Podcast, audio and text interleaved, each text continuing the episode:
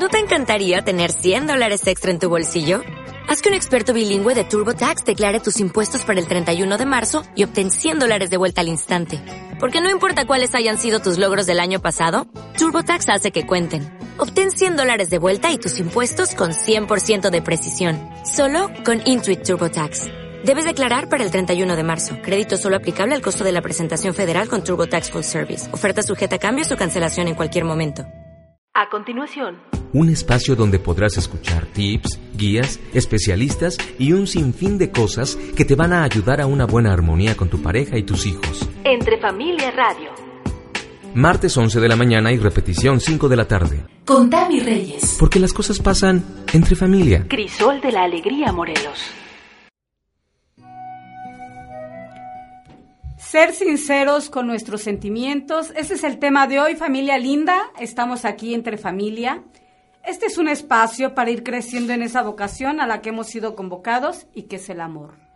Yo soy Tami Reyes, acompañada de Pablo Díaz en la producción, de Vero en las redes, de Luz en los teléfonos. Les damos las gracias por escucharnos. Por favor, no se olviden de hacernos llegar sus comentarios al 310-1258 o a través de nuestras redes www.radiocrisol.com, Twitter e Instagram, radio-crisol o Facebook, Radio Crisol. Él les dijo, ¿de qué discutís entre vosotros mientras vais andando? Ellos se pararon con aire entristecido. Uno de ellos, llamado Cleofás, le respondió, ¿eres tú el único residente en Jerusalén que no sabe las cosas que estos días han pasado? Él les dijo, ¿qué cosas? Ellos le dijeron, lo de Jesús el Nazareno, que fue profeta poderoso en obras y palabras delante de Dios y de todo el pueblo. Cómo nosotros, cómo nuestros sumos sacerdotes y magistrados le condenaron a muerte y le crucificaron. Nosotros esperábamos que sería Él el que iba a liberar a Israel, pero con estas cosas llevamos ya tres días de que todo esto pasó. Esto nos los platica en el libro En el Camino hacia Maús, taller de oración y reflexión para sanar las heridas de la vida. Y bueno, pues con esto le damos la entrada a este tema que se llama Ser sincero con nuestros sentimientos.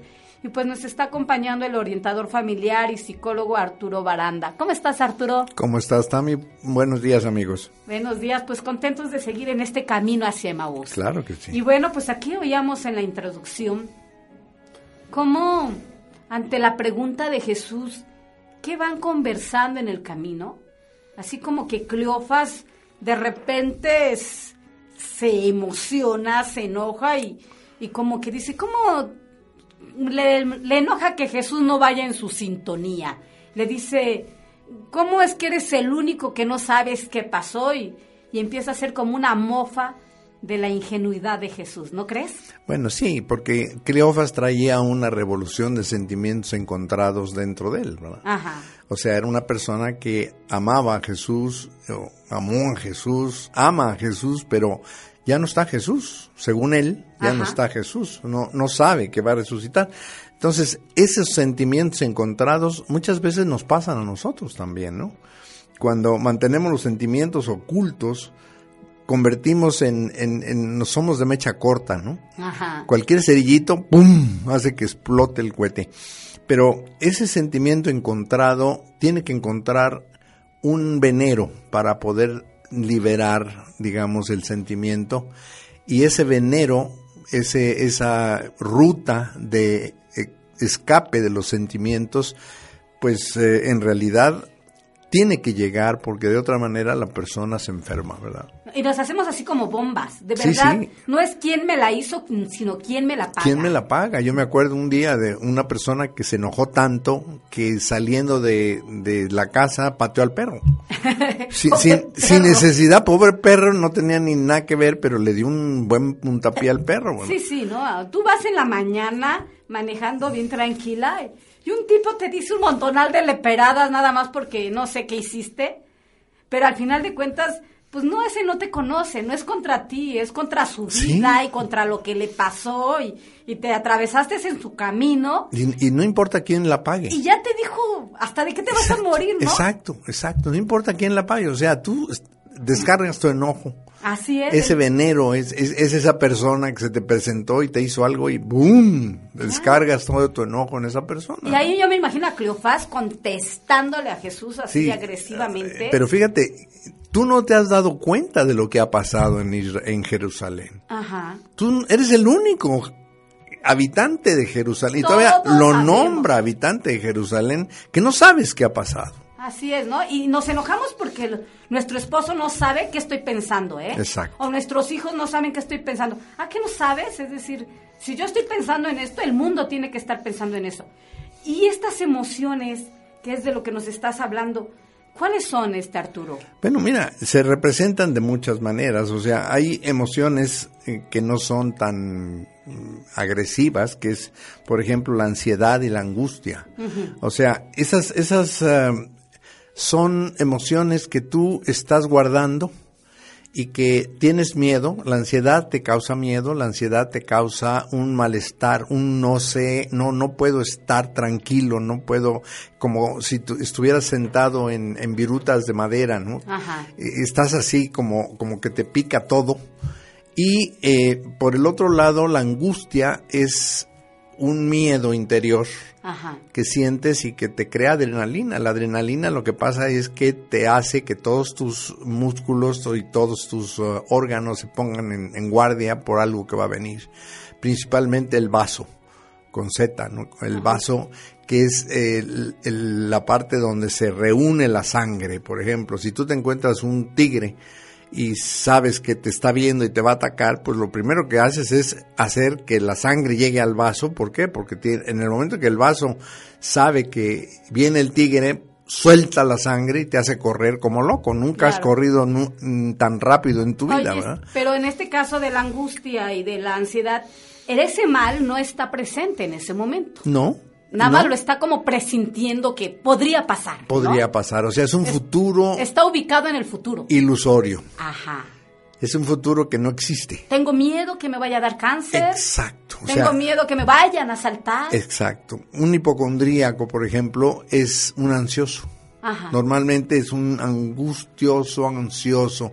Tengo miedo de que me vaya a dar esto, tengo miedo de que me vaya a dar lo otro.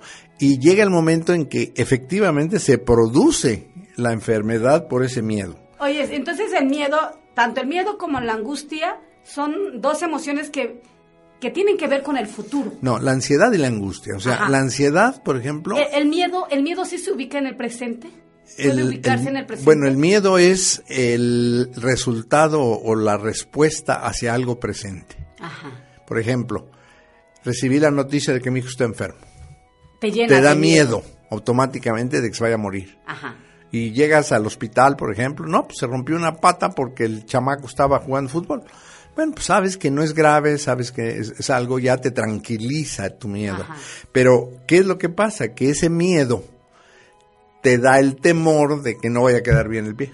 Claro. De que no vaya a quedar bien, En no vaya a forma, quedar entonces, derecho. el miedo también y el temor están un poco ubicados en el futuro. Definitivamente. Un poquito, ¿no? Es decir, obviamente, hay una, hay, en el momento hay un presente que, que tienes dificultades y entras en temor a que sea peor, ¿no? Así es. Y cuando te enojas, Bueno, cuando te enojas tiene que haber un, una- un causal. ajá, O sea, te, te despidieron del trabajo. es algo Sin real razón. en este momento, en el momento presente. A ti te dicen, no cuentas, no contamos contigo a partir de mañana, te vas. Ajá. Cuando tú has trabajado 20 años en una empresa o 10 años o en lo que sea, en una empresa y tu jefe que te quiere tanto y te dijo que eras tan bueno, etcétera, etcétera, de repente te dice, pues fíjate que ya vimos el presupuesto, ya no hay para tu sueldo, si es que ahí nos vemos que te vaya bien, ya recoge tu cajita, aquí hay dos cajitas y pon tus cosas. Ese, ese hecho es un productor de ira De ira, de enojo. automáticamente la injusticia. No me valoran, no soy importante aquí, tanto que yo hice por esta empresa. ¿Qué pasa con esta gente? Son malévolos. Lo que pasa es que nada más ellos van a cobrar sueldo, pero yo no, etcétera. Todo eso produce una bomba. Un enojo. un enojo, o sea, dentro de ti se va produciendo, se va, se va creando un una burbuja Oye, y maligna. nuestros ¿no? jóvenes, que ahorita tenemos una generación de jóvenes enojados. Lo que pasa es que los jóvenes enojados, enojo.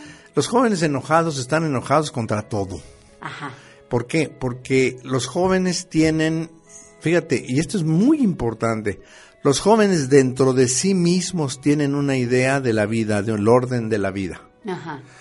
Y desgraciadamente hoy en día no está respondiendo el orden de la vida que ellos traen dentro de su ser a lo que está pasando. Que sería ese choque de realidades que habíamos hablado en otra ocasión. Exactamente. Donde Entonces, lo que tú te imaginas no es lo real. no lo que tú traes dentro de ti, o sea, porque es algo que tienen eh, eh, metido en sí mismos los, los jóvenes, ¿no? Ajá. O sea, ya lo traen desde el... Oye, pero entonces este enojo que sienten los jóvenes sí en cierta forma responde a un mal presente que rodea. Definitivamente, es un mal presente, es una serie de injusticias. Los jóvenes luchan por la justicia, luchan por la equidad, luchan por el respeto, luchan por la valía de la persona. Oye, entonces pueden estar enojados porque sus padres están divorciados. O es- luchan porque la sociedad no responde, o luchan porque no hay trabajo, ellos estudian, se mataron estudiando, estudiaron maestría y resulta que no hay trabajo. Oye, y la enfermedad de nuestros días, la depresión. Ay, caramba. Eh, la depresión es un mal causado por muchas cosas. O sea, la depresión es cuando me enfrento a algo que no puedo resolver. Ajá. Entonces, tengo dos posibilidades. Una es sentirme culpable de que yo no pude resolver esta situación, lo cual, como un embudo, acaba en la parte pequeña y llega a la depresión. Entonces, ¿qué es lo que hace? Que tu cuerpo empieza a crear dopamina y entonces esa dopamina empieza a alterar tu sinapsis, que es el manejo de las neuronas, y desgraciadamente empiezas tú a fallar, ¿no? Y entonces te da una carencia de pensamiento, tu agilidad de pensamiento no existe, empiezas a fallar en tus reacciones, empiezas a decir cosas que no van, etcétera. La depresión es una enfermedad que llega a ser inclusive una enfermedad grave.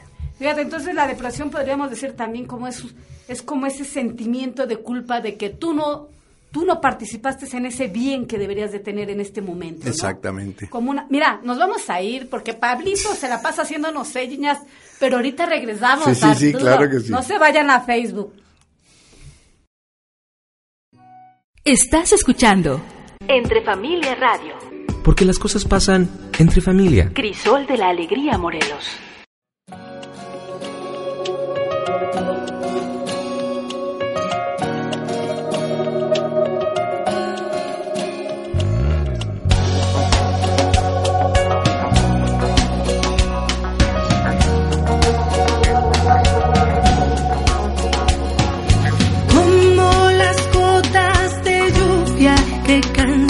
Sobre el campo.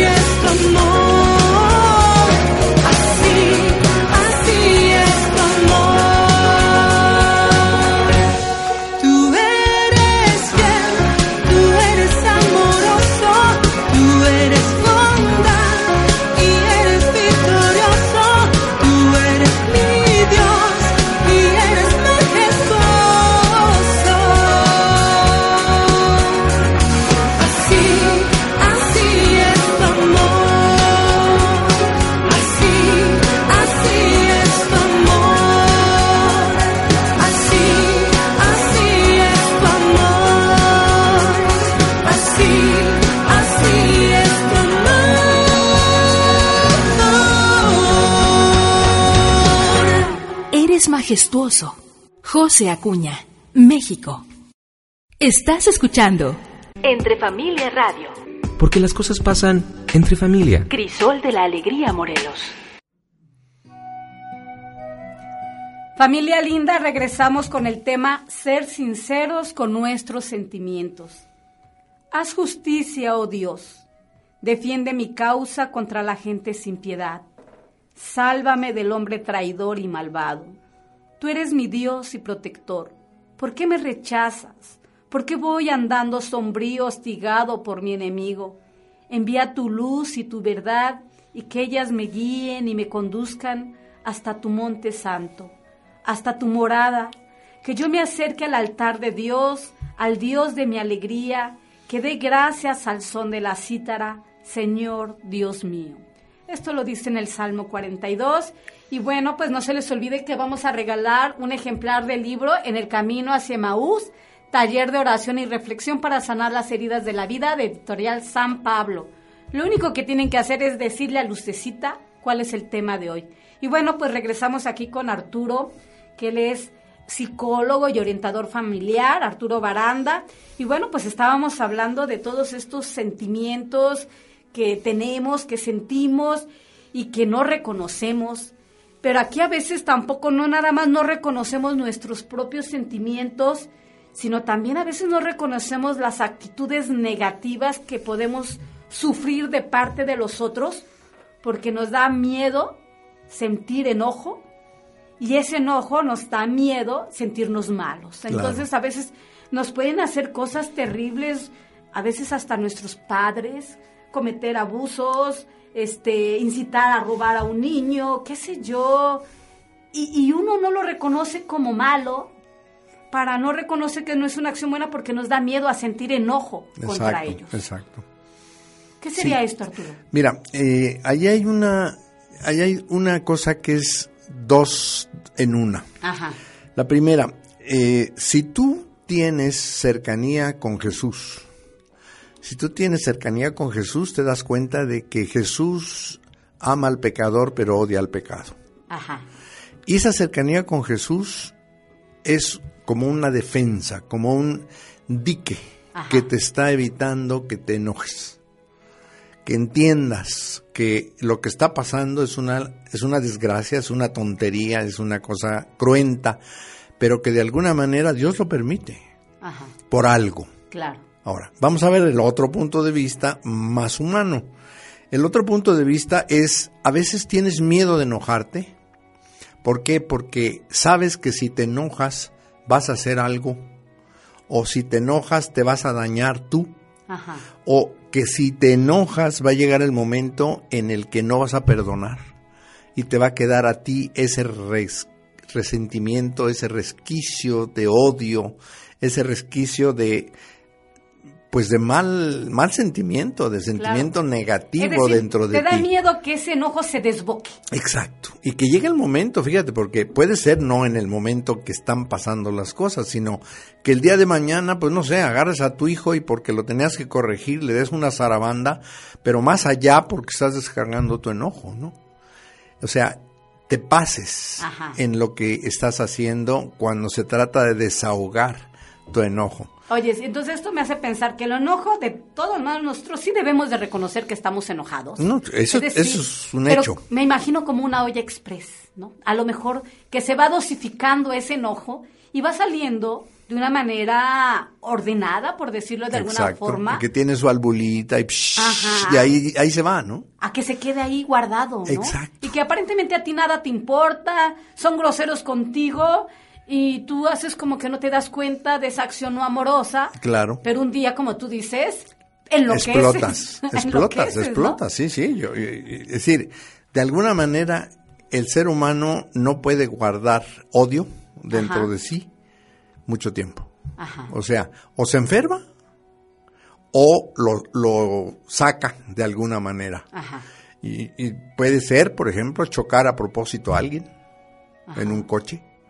Vas, vas manejando y el odio te invade y entonces llegas con aquel que se te atravesó porque no tenía derecho y ¡pum! le das un golpe, ¿no? Oye, Arturo, entonces, ¿cómo, ¿cómo tenemos que manejar este enojito? Vamos a suponer, hay actitudes que nosotros tenemos que poner un hasta aquí. No puedes hacer como que no pasa nada No. si alguien te hace algo malo. Tú Claro. tienes que decirle, pero ¿cómo hacer que eso no se desemboque o que también no te traiga un odio hacia esa persona? Bueno, eh, al principio dije que Jesús es la, la- la solución. Ajá. O sea, si tú estás cerca de Dios, si tú estás de la mano de María y de la mano de Jesús, te pueden pasar muchas cosas.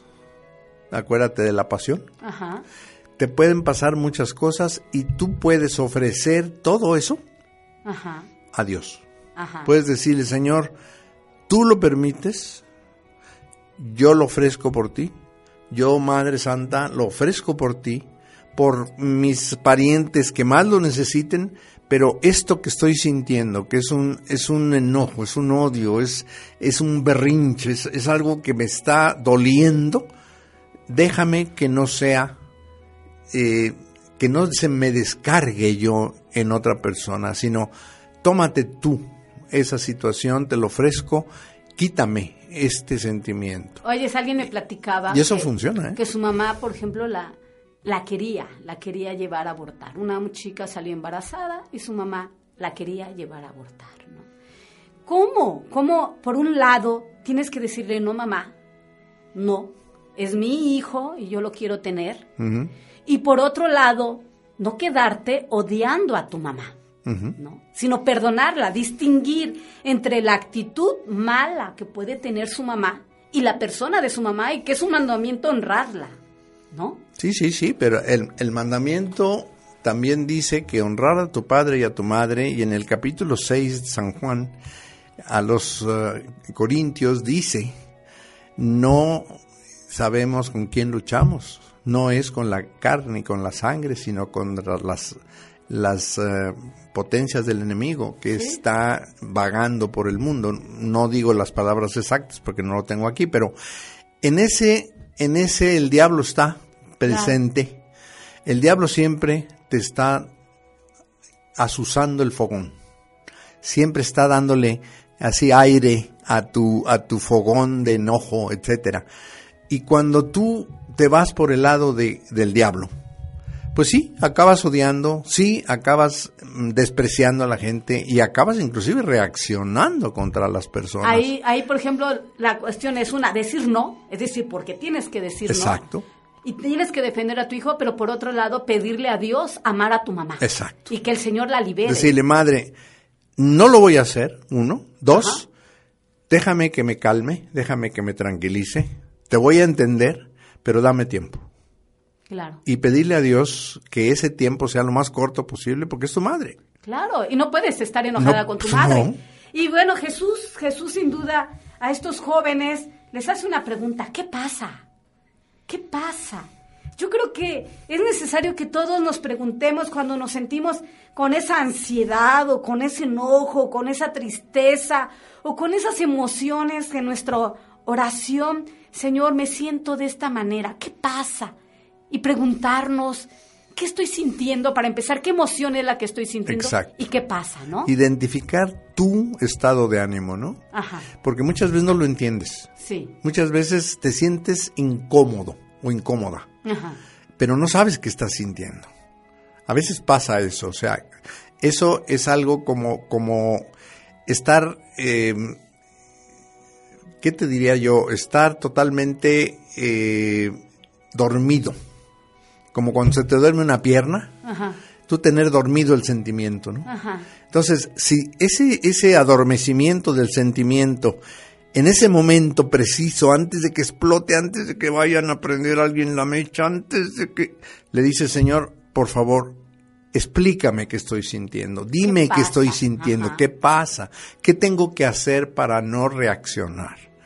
Entonces, Dios, en su infinita sabiduría, y, ma- y la Madre María, es decir, la mamita María es así como, como tú puedes dormir en su regazo y te sientes feliz. Ajá. Entonces, tanto tomados de la mano de, de María y de Jesús, puedes entender qué es lo que pasa en ti mismo, en ti misma, y paliar, digamos, como uf, descargar eso que sientes y llegar al momento en estar en paz. Claro, yo decir, bueno, tengo angustia. Tengo angustia porque presiento un mal. ¿Qué mal puede llegarme? Exactamente. Si estoy en tu compañía, Simplemente si tú me piensa, amas. piensa en Cleofas Ajá. y el otro, y el otro apóstol. Ajá. No sentíamos que nuestro corazón hervía cuando nos explicaba las escrituras. Ajá. ¿Qué quiere decir? Que Dios, Jesús, resucitado, estaba sobre su corazón explicándole las escrituras, haciéndolos bajar su enojo. Oyes, y me- esto me da la idea de que también quieres que tu furia se calme, tu miedo, tu angustia, tienes que irte a la palabra de Dios. Vete a la palabra, vete al Santísimo, llora, reclámale. Yo me acuerdo de haber oído una persona que frente al Santísimo expuesto le dijo, ahora sí te pasaste, Señor. Claro. O sea, algo traía esa persona. Sí, alguien que- también le dijo, por eso tienes tan pocos amigos. Sí, pues, si así tratas a tus Santa amigos. Teresa de Jesús, ¿verdad? Pero al final de cuentas, eso es lo que nosotros tenemos que hacer. Eso es. O sea, cualquier psicólogo te puede decir que te tomes, no sé, tal o cual medicamento y lo que tú quieras. Pudiera ser que sí. Pero antes, ve con Jesús. Es el mejor psicólogo que puedes tener. Y ahí Es mi competencia más temida, vamos a Ah. decir. humildito, humildito. Eh, sí. Oyes, Arturo, mira, se nos va el tiempo, pero danos tu teléfono, por Sí, favor, no. y dinos cómo nos podemos comunicar Mira, contigo. yo tengo dos teléfonos, el 777-380-1660 o el celular que es el 777-268-2042. Yo con muchísimo gusto estaría listo para responder cualquier llamado. Pues muchas gracias, Arturo, y nos vamos con esta reflexión del libro En el Camino hacia Maús, en una meditación del Santo Rosario de la oración de Jesús en el huerto. Si alguno está triste, que rece, decía Santiago en el capítulo 5, versículo 13. Ven Espíritu Santo a nuestro interior, alivia nuestra tristeza, enojo, temor, angustia y depresión. Pues familia linda, es así como llegamos al final de este programa. Soy Tami Reyes. Le agradezco en la producción a Pablo, a Vero en las redes, a Luz en los teléfonos. Y recuerden que lo mejor de la vida pasa entre, Entre familia. familia. Hasta la próxima. Adiós. Esto fue Un espacio donde podrás escuchar tips, guías, especialistas y un sinfín de cosas que te van a ayudar a una buena armonía con tu pareja y tus hijos. Entre Familia Radio. Martes 11 de la mañana y repetición 5 de la tarde. Con Tami Reyes. Porque las cosas pasan entre familia. Crisol de la Alegría Morelos.